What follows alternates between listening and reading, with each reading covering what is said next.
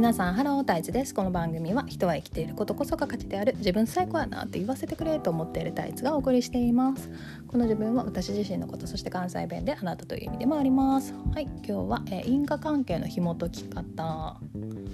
その1簡単なバージョン。簡単シンプルなバージョン。シンプル。まあ自分一人だけのバージョンね。関係する人間が。これは割と簡単です。はいというわけでですねこれをこれをねこう文書化したいのよ。で文章文書化見える化したいのこのプロセスを。うん、やろうと思ってる講座にね必要だから。でこうプロセスをね文章にするのねすごい私にとっては難しいことやからとりあえず先喋ろうと思って今喋る 今から喋りますまず、えーと、と今回喋るのは、えー、関係する人間が自分だけの場合のことです。でえっ、ー、と例えばどういうことまずその因果関係を紐解くって何かっていう話とどうやって紐解くかっていうのを両方喋っていきたいんだけど因果関係を紐解くっていうのは例えば何か問題だと思うことが目の前に起きたとしてそれがどういう原因でどんな思考回路自分の思考回路によって起きているかっていうことを紐解くっていうことを因果関係を紐解く紐解くと私は呼んでいます。はい、であらゆる問題は自分の内的葛藤をこう見える化したものなので、うん、葛藤をなくしなくしていくっていうか、まあ、消していくというか潰していくというかいう感じかな。でこれなんか多分具体例がないと分かりにくいので、えー、まあ、例えばねよくあるのはお金のブロックがある人で、えーと、すごく大変な思いをしないとお金が稼げないと思ってる人が今いるとするよね。で、えー、その人がそれを手ばその思いを手放したいと思ってる時まずやらなあかんのはそれが本当に自分にとって問題なのかどうかを検証すること。でたくさん大変な思いをしないとお金が稼げないって思ってても大変な思いしたら稼げんねやろって思ってる人にとってはそんなに大変問題じゃない葛藤にはなってないと思うの。やねんけど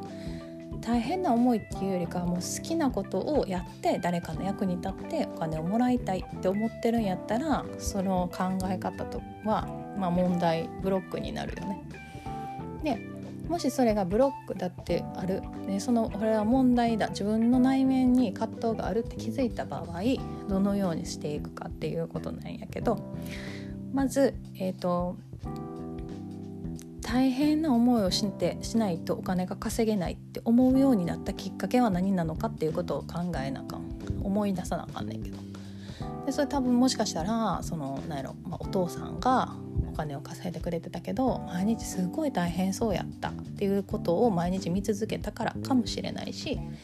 そういうお父さんを見ててお母さんがあなんかお金稼ぐんって大変やねんでみたいなこういうふうに小さい頃言われてたんかもしれない言ってたの聞いてたのかもしれないしもしかしたらこういろんな人のいろんな意見の蓄積かもしれない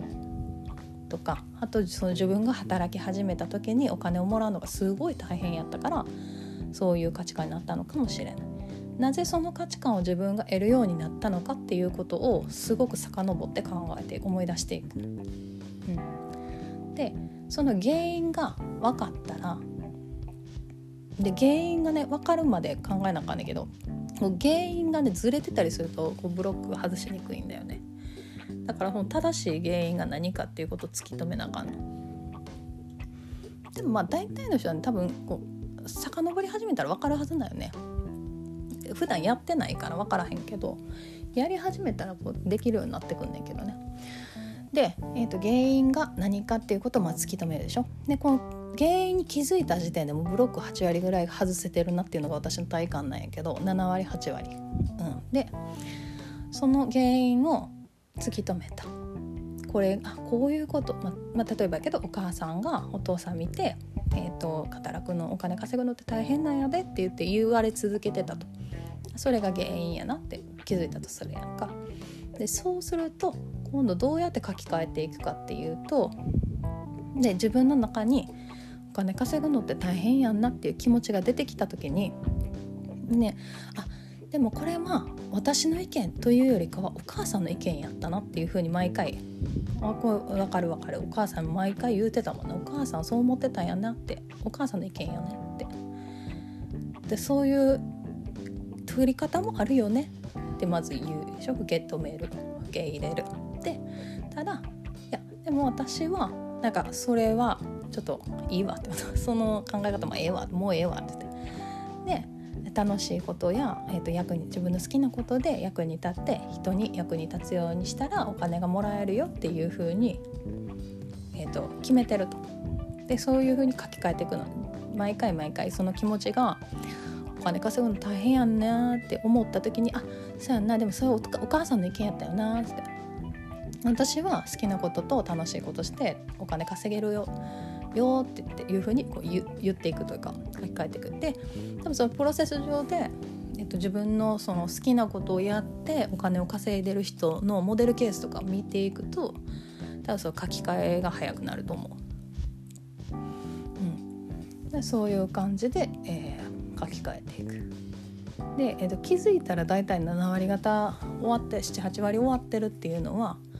その原因が分かってるとてかもうそもそもブロックって気づいた時点でもうブロックやって思った時点でもう意識できるようになってるから